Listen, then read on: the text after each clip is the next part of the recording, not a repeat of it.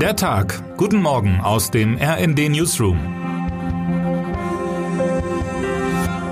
Es ist Dienstag, der 11. April. Und es ist immer wieder erstaunlich, mit welcher Kraft sich die Menschen in der Ukraine gegen Russlands brutalen Angriffskrieg wehren. Seit dem Herbst haben die russischen Angreifer systematisch die ukrainische Energieinfrastruktur zerstört, mit dem Ziel, die Bevölkerung in Kälte und Dunkelheit zu bomben und die Wirtschaft endgültig lahmzulegen.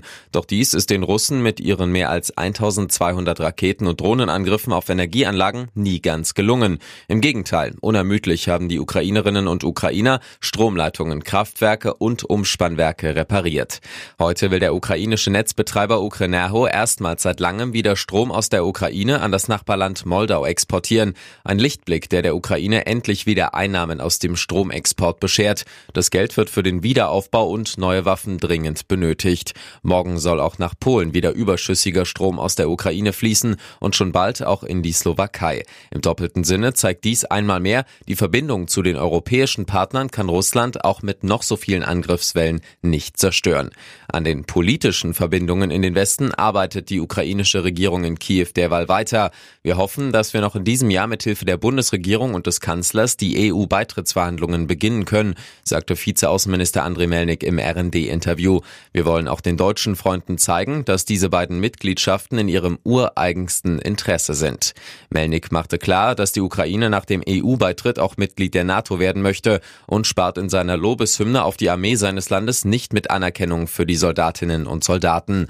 Wenn wir NATO-Mitglied sind, dann ist auf uns Verlass. Dann werden kampferprobte ukrainische Streitkräfte unseren deutschen Freunden zu Hilfe eilen, sollten sie angegriffen werden. Die ukrainische Armee gehöre heute schließlich zu den stärksten in Europa. Doch zunächst muss Russlands Vernichtungskrieg gegen die Ukraine ein Ende haben. Das weiß auch Melnik. In diesen Tagen bereiten sich die ukrainischen Soldaten daher auf eine große Gegenoffensive vor. Wann sie beginnt, darüber schweigt der frühere Botschafter. Wir brauchen ja einen Überraschungseffekt, rechtfertigte er sich.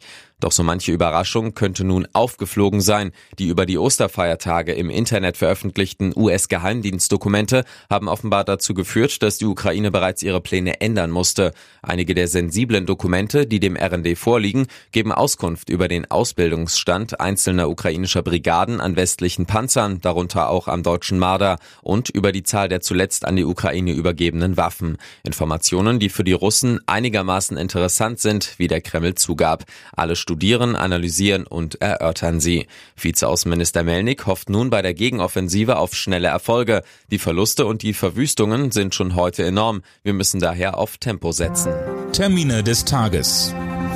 Die Philippinen und die USA starten ihre bisher größte gemeinsame Militärübung mit mehr als 17.000 Soldatinnen und Soldaten.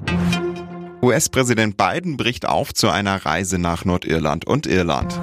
Wer heute wichtig wird. Der Internationale Währungsfonds legt heute seine Prognose zur Entwicklung der Weltwirtschaft vor. Dazu treffen sich in Washington Finanzminister, Notenbanker sowie Finanz- und Entwicklungsexperten aus aller Welt.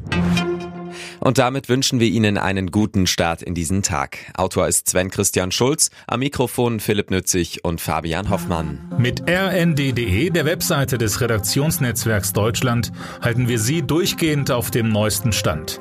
Alle Artikel aus diesem Newsletter finden Sie immer auf rnd.de slash der Tag.